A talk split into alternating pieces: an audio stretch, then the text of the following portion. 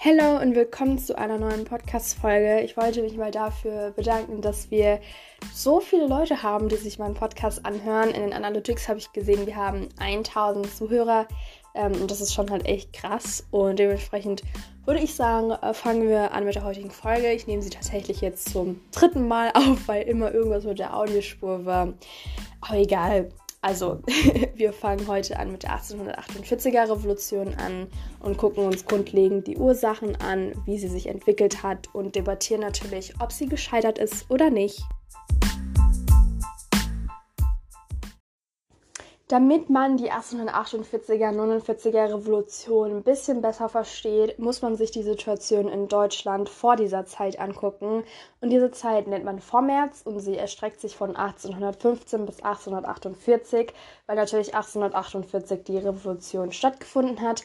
Und allgemein ähm, war die Situation in Deutschland so, dass man eine deutsche Identität entwickelt hat. Das heißt, das Nationalbewusstsein wird immer stärker Außerdem wollte man abschaffen, dass man mit Geburt eine gesellschaftliche Stellung bekommt. Man wollte sich nämlich durch Wissen hocharbeiten und wenn man zum Beispiel in den Mittelstand reingeboren ist, soll das eben nicht heißen, dass man in der weiteren Zukunft nichts mehr erreichen kann.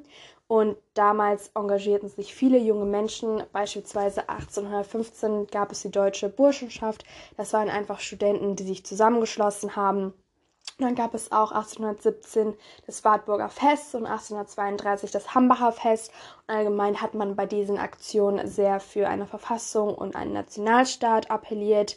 Das wurde aber alles verboten. Und natürlich hatte das dann auch weitere Konsequenzen, wie zum Beispiel Unterdrückung, Repression. Und das ist jetzt zum Beispiel ein Auslöser der 48er Revolution. Die gucken wir uns gleich noch an.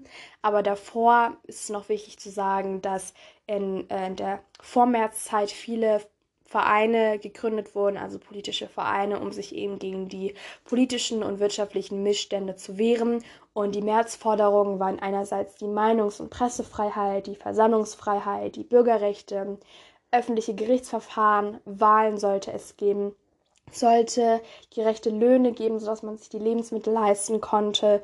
Und dementsprechend waren die Ursache, Ursachen und Auslösen der Auslöser der 1848er Revolution sehr unterschiedlich. Man kann sie in vier Kategorien unterteilen. Also einerseits die politische und gesellschaftliche Krise. Wie gesagt, wollen immer mehr Menschen eine deutsche Identität anstreben können. Es gibt aber ein Problem mit dieser Identität, denn es gab eine Fremdherrschaft durch Napoleon, wodurch eben so dieses Nationalbewusstsein ein bisschen unterdrückt wurde. Dann der zweite Wunsch oder die zweite Forderung und somit auch Ursache dieser Revolution war der Wunsch nach politischem Liberalismus.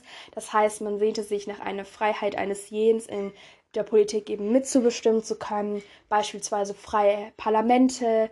Dort sollte man eben mitbestimmen können. Man sollte die Fürstenherrschaft beseitigen und grundlegend wollte man noch eine Verfassung, sodass eben der Kaiser nicht alleine mehr regieren kann, sondern eben anhand einer Verfassung, wodurch es nämlich auch Gesetze und vielleicht auch mehr Gerechtigkeit geben sollte. Der dritte Punkt ist auch sehr an Gerechtigkeit angelehnt und zwar soziales Elend.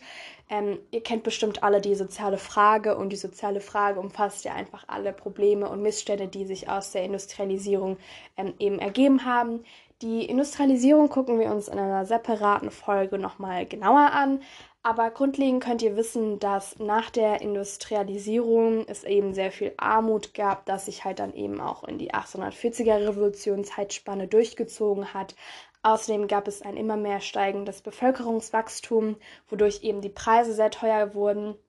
Denn man muss natürlich viel mehr Menschen versorgen und dadurch wuchs natürlich auch die Nachfrage und das Angebot konnte damit eben nicht standhalten und deswegen wurden die Preise erhöht und andererseits konnten sich aber viele Menschen diese teuren Preise nicht leisten beziehungsweise die Nahrung dahinter nicht leisten, wodurch es zu mehr Armut kam. Also es ist quasi wie so ein Teufelskreis und man wollte sich auch diesem Elend eben irgendwie stellen wollen. Und dann ein ganz wichtiger Punkt, den ich gerade eben auch schon so ein bisschen angeschnitten habe mit dem Verbot der Burschenschaft, war die Repression und die Unterdrückung.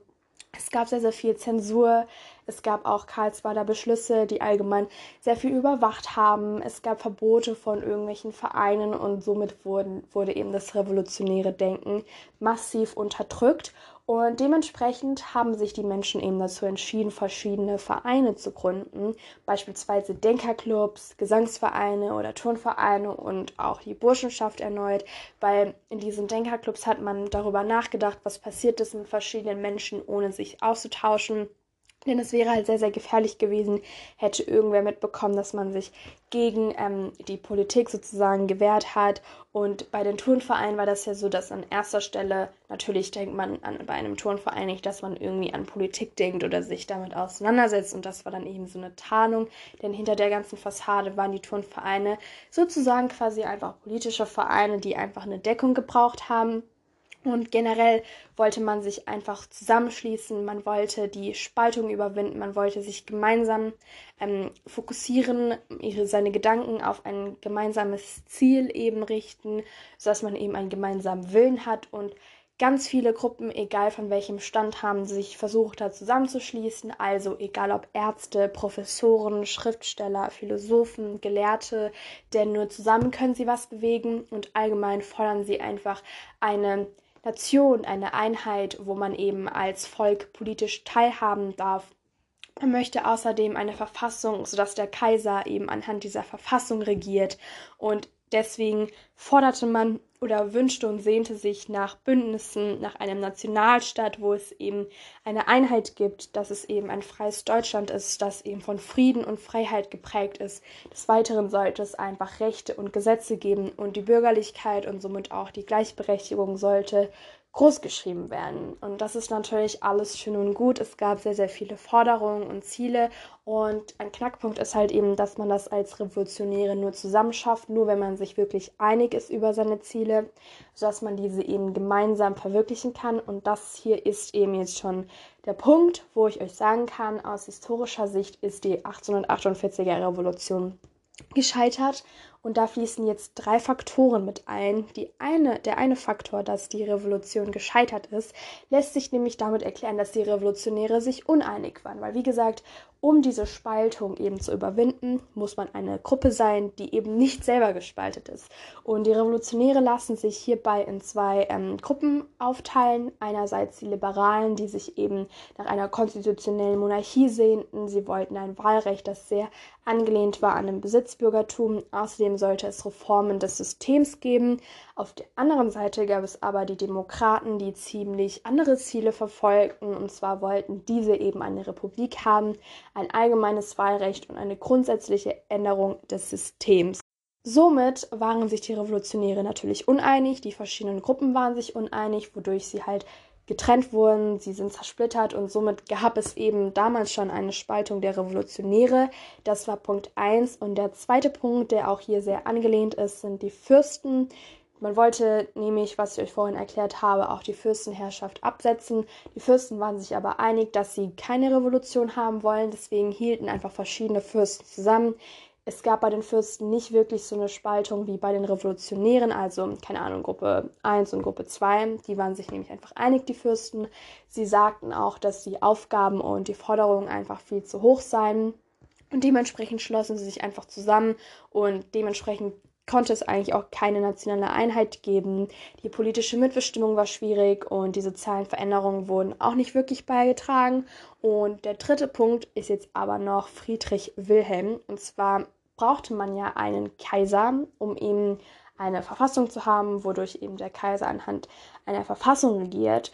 Und das Problem war jetzt halt, dass Friedrich Wilhelm wollte symbolisch die Krone nicht annehmen. Das heißt, wenn er die Krone annimmt, ist er Kaiser und regiert eben anhand einer Verfassung, weil er wollte eben keine Krone symbolisch annehmen, die einer Revolution entstammt. Er bezeichnet die Revolution und die Revolutionäre und dementsprechend halt auch die Krone und der Posten und die Position ähm, als Kaiser, nämlich als Dreck und Elend. Ähm, er wollte einfach keine Position, so eine hohe politische Stellung annehmen, die sich eben aus einer Revolution entpuppt, zu dieser Zeit gab es eben sehr viele Menschen, die sich gegen Revolution gestellt haben, wie zum Beispiel die Fürsten, aber auch Friedrich Wilhelm. Und dementsprechend ist die Revolution aber gescheitert, weil es keinen Kaiser in der Spitze gibt. Und ohne Kaiser fallen natürlich alle Regierungsbeamte weg. Der Frieden und die Verfassung können nicht durchgesetzt werden und die, die Demokratie ist dementsprechend auch gescheitert.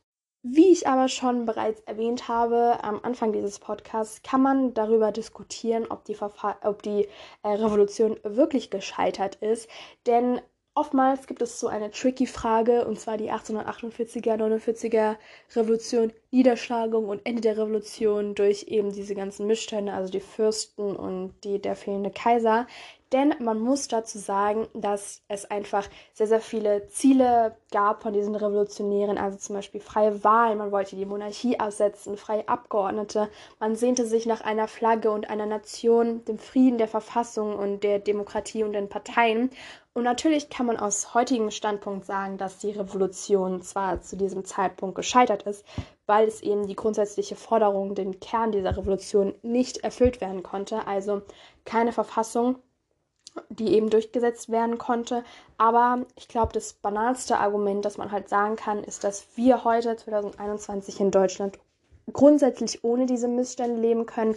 Also sprich, dass wir eine Verfassung haben, dass wir allgemein sehr viel in der Politik mitbestimmen konnten. Und ein Argument dafür, dass diese Revolution eben so essentiell ist, dass hätte man sich eben damals schon nicht so zusammen, ähm, ja, gegen etwas gestellt, Ziele einfach vorangebracht. Hätte diese Revolution sozusagen gefehlt, könnte man eben nicht sagen, wie sich die ganze Lage entwickelt hätte. Vielleicht wäre so eine Revolution viel, viel später ereignet gewesen und damit hätten sich eben alle Emanzipationsziele, ähm, Forderungen einfach viel, viel später durchgesetzt.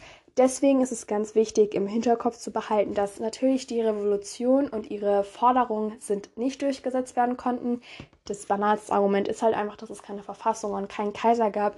Man kann das aber nicht unargumentiert dastehen lassen. Das ist einmal ganz, ganz wichtig, beide Seiten zu beleuchten, dass diese Revolution trotz allem enorm wichtig ist, sehr, sehr viel auch vorangebracht hat und allgemein die Menschen auch zum ersten Mal so den Mut hatten, überhaupt was zu machen. Und jede Revolution startet mal klein und dementsprechend das Ziel und die Gemeinsamkeit der Menschen als Symbol ist natürlich nicht gescheitert, aber die Grundidee schon. Dennoch ist diese Revolution ein wichtiger starker und auch sehr mutiger Schritt in die richtige Richtung. Dementsprechend ist es ganz, ganz wichtig, diese Revolution von allen möglichen Seiten zu beleuchten und das einfach nicht in einem Satz stehen zu lassen, ja oder nein.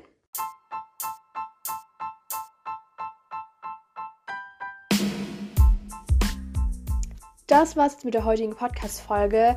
Ziemlich knapp, aber ich hoffe, dass sie euch trotzdem gefallen hat und ihr heute euren Daily Schub von Geschichte. Es gab auch ein bisschen Wirtschaft, weil ihr das gemerkt habt mit den steigenden Preisen, Angebot und Nachfrage, you know, ähm, gefallen hat. Ich hoffe natürlich, wir sehen uns bei meiner nächsten Folge. Schaut auch gerne bei meinem YouTube-Kanal vorbei. Da haben wir fast die 500 und dann sehen wir uns beim nächsten Mal. Tschüss!